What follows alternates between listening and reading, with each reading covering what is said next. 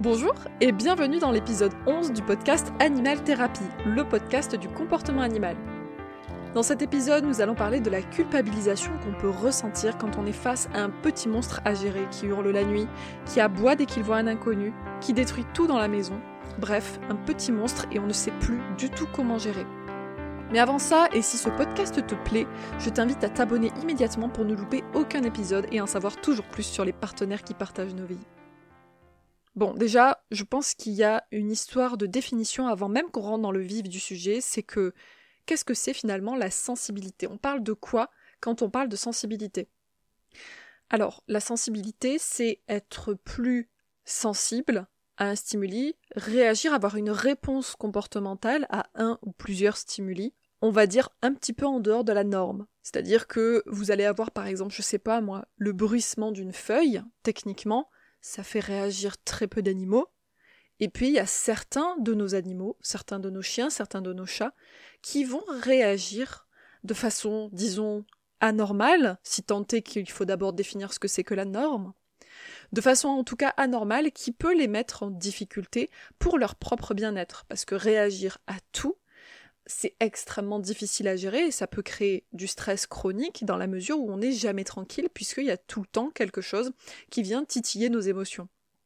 Et donc, je définis le terme sciemment ici pour qu'on ait tous la même, donc que vous sachiez dans quel sens j'utilise ce mot, puisqu'on pourrait l'utiliser dans d'autres situations un petit peu moins formelles ou qui ne voudraient pas dire exactement la même chose, mais ici, en tout cas, je l'utilise pour définir le fait que un animal va avoir une réponse comportementale on va dire, plus importante que la norme à un ou plusieurs stimuli et qui risque de jouer sur son bien-être et son état émotionnel. Voilà de quoi on parle quand ici on va parler de sensibilité. Ça va être par exemple un chiot qu'on va séparer de sa famille, qui vient d'arriver dans un nouvel environnement, et qui lui va avoir beaucoup plus de stress qu'un autre chien ou qu'un autre chiot, peut-être même issu du même élevage, ou de la même portée, peu importe où vous l'avez récupéré, et qui lui va être plus sensible. Pourquoi? Parce que c'est ce qu'on va voir aujourd'hui. Va être plus sensible à ce changement d'environnement que son frère ou sa sœur, et qui va avoir du coup des réponses comportementales très intenses. Et ces réponses comportementales, par exemple, elles pourraient se traduire par de la destruction, des pleurs, sauter partout, être très agité constamment, couiner. Ça pourrait par exemple se traduire de cette façon-là donc qui va être sensible ici au changement et à la séparation vis-à-vis de sa fratrie, qui pourrait donc provoquer des montées de stress. On pourrait prendre n'importe quel autre exemple. On pourrait prendre un chien, par exemple, disons un chien réactif, qui lui va être plus sensible qu'un autre à la vision d'un autre chien. Pourquoi? Ça c'est du domaine de la réactivité, on va pas le décortiquer aujourd'hui, j'ai fait tout un épisode là-dessus si vous voulez aller voir un petit peu euh, ce que ça dit et comment ça se crée comment ça se gère, etc. etc. Mais en gros, là, on parle de la définition de la sensibilité, et que donc un chien va avoir une montée en émotion intense face aux stimuli chien. Ça pourrait être la même chose pour les vélos, pour les joggers, pour les humains. Bref, il va y avoir une montée en émotion très intense qui peut être due, ici on parle de ça en tout cas, à une forme de stress. Ça pourrait être un chien qui soit jeune, adulte ou senior qui déteste être seul, qui a une peur réellement panique de la solitude, donc c'est le cas dans tous les problèmes liés à la séparation, et qui va exprimer ses émotions potentiellement en étant malpropre, en détruisant, en hurlant, en couinant.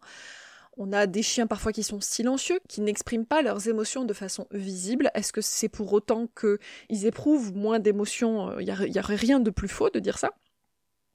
Mais en tout cas, une chose est sûre, c'est que euh, y a une réponse physiologique de l'individu, qu'elle soit visible, donc on euh, qu'on ait énormément de dégâts, etc., ou qu'elle soit plutôt en interne, c'est-à-dire avec un stress intense, parfois même des chiens qui rentrent en diarrhée, avec tous les problèmes physiologiques que peut induire le stress. Et j'aimerais aller un petit peu plus loin, c'est que la sensibilité, c'est aussi le fait d'être non seulement plus sensible à certains événements, que la norme, mais aussi d'avoir une résilience un petit peu plus difficile. Et ça, c'est pas tant une cause de la sensibilité qu'une conséquence aussi. Ça peut être les deux, mais c'est souvent aussi une conséquence dans la mesure où plus on est sensible à des choses qui se passent, plus on va réagir souvent, plus on a des pics de cortisol dans le sang, et plus on met de temps à se remettre des événements, jusqu'à parfois même être en stress chronique et donc ne jamais avoir de redescente et pouvoir retrouver une certaine homéostasie.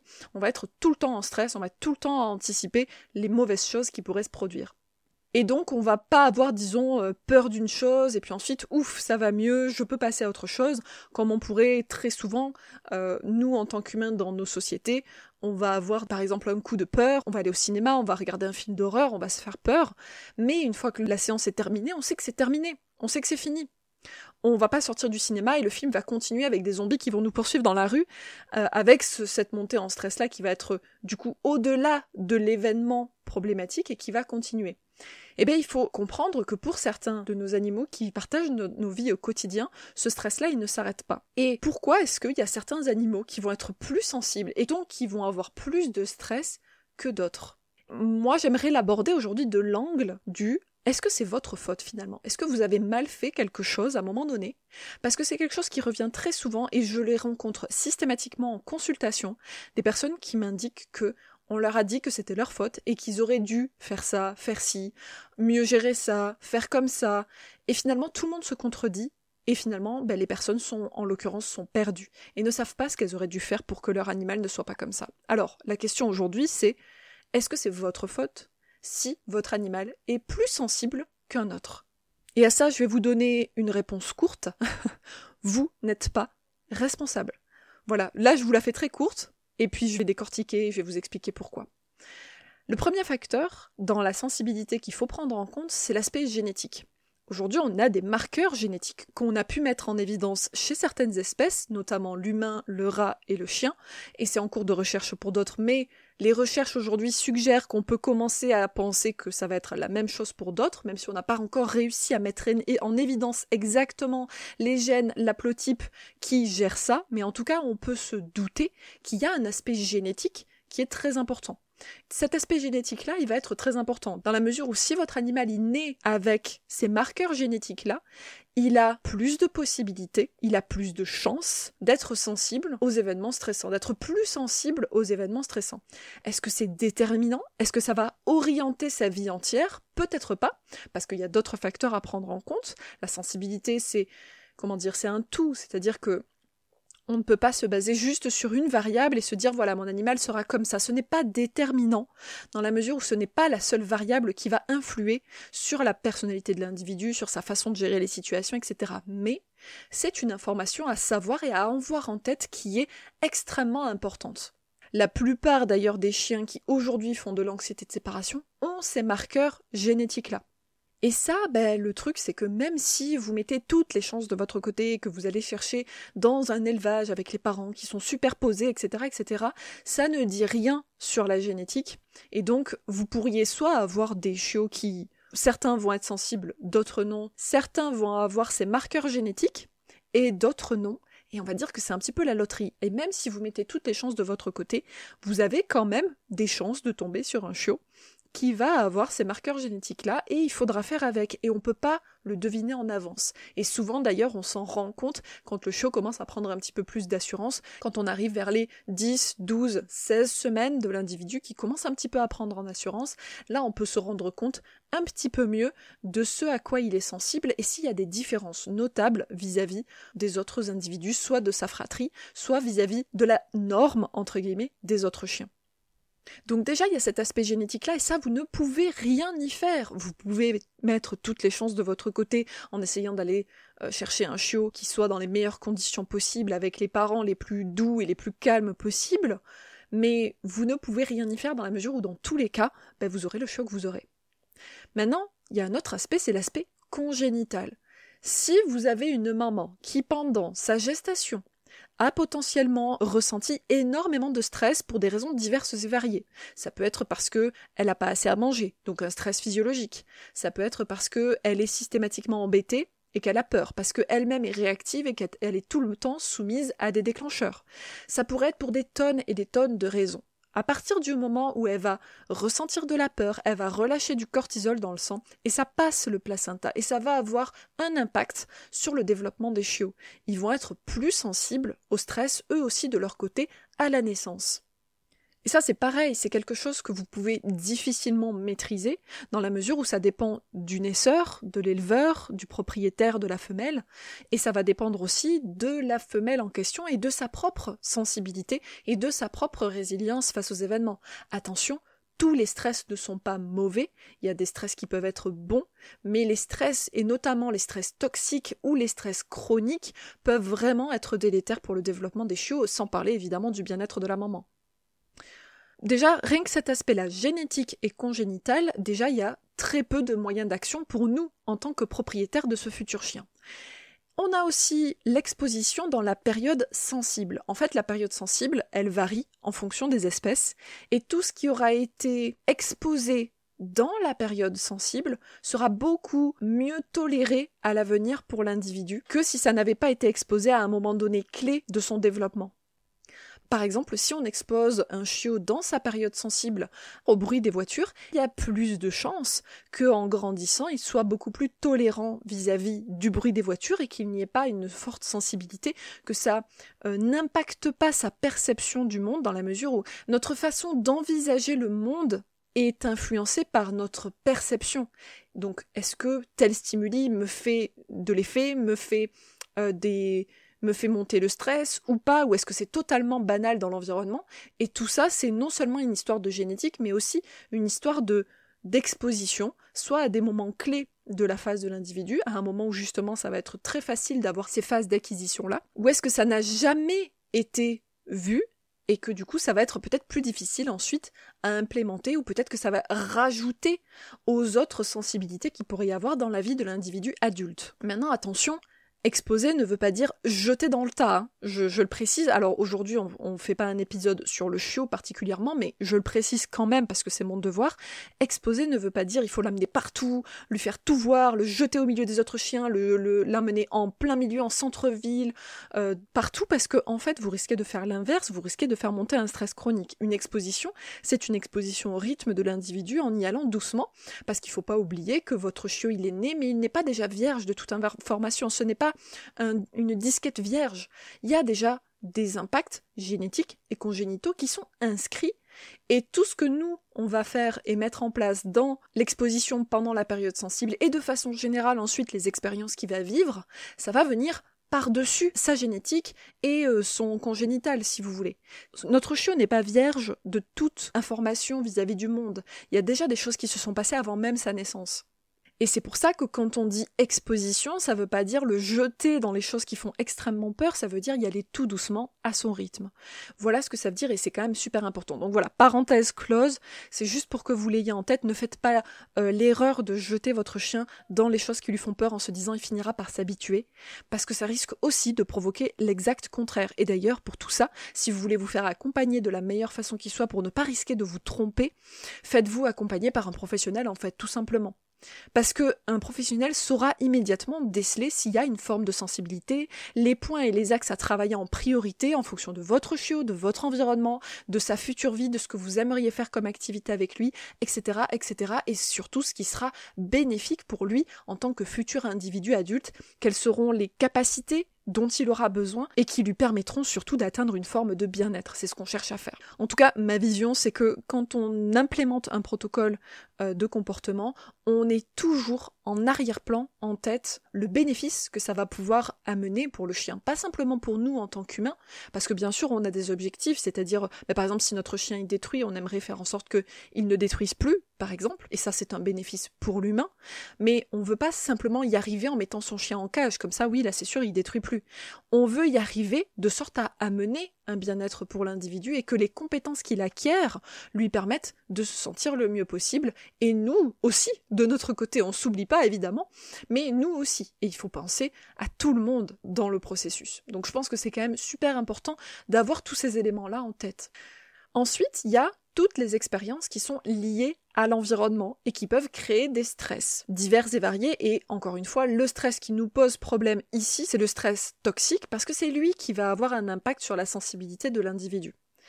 Concrètement, ce qu'il faut comprendre, c'est que plus un individu expérimente du stress toxique, plus il y a de chances qu'il soit sensible. En fait, c'est un petit peu un cercle vicieux. Il va en expérimenter, donc il va être plus sensible pour les prochains coups. Plus il est sensible, plus il en expérimente, plus il en expérimente, plus il est sensible. Et en fait, on rentre dans un cercle vicieux dont il est difficile de se sortir si on ne met pas en place des choses. Et ça, c'est de sa naissance jusqu'à bah, toute sa vie en fait. Hein. Ça dure toute la vie. Les expériences vont moduler la façon dont envisage le monde euh, de l'individu. Il va voir le monde sous le prisme de ses propres expériences. Et plus il aura eu des expériences positives, et plus il envisagera le monde de façon positive, et inversement, s'il a eu des expériences systématiquement négatives, négatives avec beaucoup de stress toxique, le risque c'est que il anticipe les mauvaises choses qui vont arriver. On parle de pessimisme chez les animaux, ça existe, y compris chez l'humain, mais ça existe aussi chez les animaux, ça a aussi été mis en évidence. Et il va anticiper le fait qu'à chaque fois qu'il y a un événement, il risque de se passer une mauvaise chose. Et c'est là qu'on peut avoir des formes de sensibilité qui apparaissent, où l'individu est soumis à quelque chose qui nous nous paraît totalement banal et qui pour lui est déjà super intense. Et donc on va avoir un pic de stress avec une réponse comportementale très importante, très forte, avec euh, des hurlements, des chiens qui se les jettent en bout de laisse, euh, etc., etc., et tous les comportements qu'on pourrait rencontrer dans ce genre de cas-là. Et effectivement, c'est dans les expériences de l'environnement que là, on va pouvoir agir. Mais finalement, notre fenêtre d'action vis-à-vis de tout le reste, elle est assez courte Maintenant qu'on a dit tout ça, on a parlé de génétique, on a parlé de congénital, on a parlé d'exposition à la période sensible et on a parlé d'expériences liées à l'environnement. Maintenant qu'on a dit tout ça, est-ce que vous comprenez pourquoi quand je dis que vous n'êtes pas responsable, c'est pas simplement une façon de vous déculpabiliser, c'est une réalité liée aux données qu'aujourd'hui nous disent la science. Bien sûr que vous avez une part de responsabilité, dans la mesure où les expériences que vont faire nos animaux à nos côtés, quelle que soit l'espèce, hein, chien, chat, perroquet, lapin, leurs expériences vont être modelées en fonction de l'environnement qu'on leur propose. Bien sûr que si on vit en ville avec un chien qui est naturellement un petit peu plus sensible qu'un autre à certains bruits, eh bien vivre en ville avec énormément de voitures qui passent, des cris, des sirènes d'alarme, etc., ça risque d'être très difficile pour lui. Et ça risque de créer en plus de ça un stress chronique parce qu'il risque d'être déclenché systématiquement sur précisément l'objet de sa peur. Mais ça, c'est pas quelque chose que vous pouvez vraiment anticiper. Vous pouvez avoir conscience que ça existe, et c'est ce qu'on essaye de faire aujourd'hui, mais vous ne pouvez pas vous dire bon ben voilà, je prends euh, mon animal et puis je vais exprès le jeter dans des trucs qui lui font peur. Bien sûr que non. Donc en ce sens-là, vous n'êtes pas responsable. C'est plutôt une somme des expériences que va faire l'individu dans sa vie. Et vous, votre levier d'action va se situer dans sa sensibilité. Ce que vous, vous voyez, et ça vous ne pouvez pas vraiment l'anticiper, vous ne pouvez être que témoin de ce qui, de toute évidence, le met mal à l'aise, mais vous n'êtes pas responsable de la façon dont il va y réagir en premier lieu. C'est plutôt dans l'autre sens.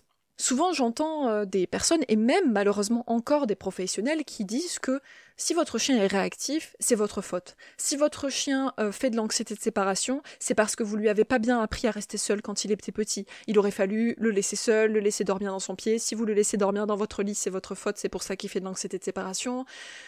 Euh, il aurait fallu lui apprendre à rester en cage, mais il fallait lui donner des jouets, mais tu lui as pas donné de jouets, c'est ta faute, etc., etc. Et la liste, elle est extrêmement longue. Mais tout ça, tout ça, tout ce que je viens de dire, n'a rien à voir avec l'anxiété de séparation.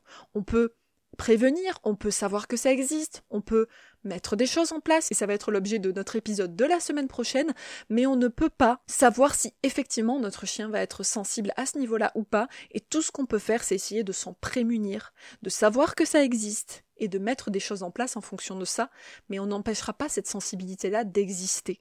Nous, tout ce qu'on peut faire, c'est d'éviter de déclencher un stress chronique, et plus on le fait, plus on va travailler la résilience de l'individu, plus on va lui donner les outils pour s'en servir, et mieux il va se sentir, et moins il sera sensible, et vous connaissez la, la suite, c'est-à-dire que si un cercle vicieux existe, le cercle vertueux, il existe aussi dans l'autre sens. Plus on va cultiver la résilience, et mieux notre animal va s'en sortir, et moins il sera sensible, et ainsi de suite. Heureusement, c'est aussi dans l'autre sens. Donc, concrètement, que faire pour aider notre animal sensible aujourd'hui? Votre moyen d'action, ça va être limiter au maximum les expositions aux déclencheurs. Si vous avez un chien qui est réactif aux autres chiens, alors l'idée, ça va être de ne pas l'exposer au-delà de son seuil de tolérance, tant que votre chien n'est pas prêt. Et en parallèle à côté de ça, évidemment, travailler avec un professionnel sur le fait qu'avec les autres chiens, ils se sentent de mieux en mieux, en désensibilisation, en contre-conditionnement, en exposition douce, ce que vous voulez, mais en tout cas, l'idée étant de faire en sorte de le protéger, de ne pas rentrer dans cette espèce de cercle vicieux où plus il va stresser, plus il va stresser en fait. Il n'y a aucune autre possibilité. Prenons un autre cas de figure, si vous avez un chien qui fait de l'anxiété de séparation ou une forme de détresse liée à la solitude, alors la meilleure chose que vous puissiez faire, c'est ne pas l'exposer à ce déclencheur. Le déclencheur ici, c'est la solitude, donc ne l'exposez pas. Si vous avez la possibilité de laisser la porte ouverte quand vous dormez, eh bien laissez la porte ouverte et vous verrez que plus il se sentira bien, plus il aura confiance et plus il va prendre de l'espace vis-à-vis de vous, de lui-même parce qu'il aura confiance dans le fait qu'on ne va pas le trahir, on va pas fermer la porte, il va pas rester impuissant face à la situation, à devoir subir la solitude tout seul dans son coin. Et je rappelle quand même que nos chiens sont des animaux hautement sociaux et qu'ils ne sont pas faits pour ça. Ils ne sont tout simplement pas faits pour la solitude. Et donc, quand vous avez votre chiot qui arrive à la maison, qui est tout seul et qui sort de sa maman, de sa fratrie, qui change totalement d'environnement, ça peut aussi être très difficile pour lui. Mais tout ça, on en parle la semaine prochaine pour le chiot. En fait, ce que je veux dire par là, et là j'ai pris deux exemples, on va dire, très classiques sur l'anxiété de séparation et sur la réactivité, mais c'est qu'on ne résout pas la peur par plus de peur.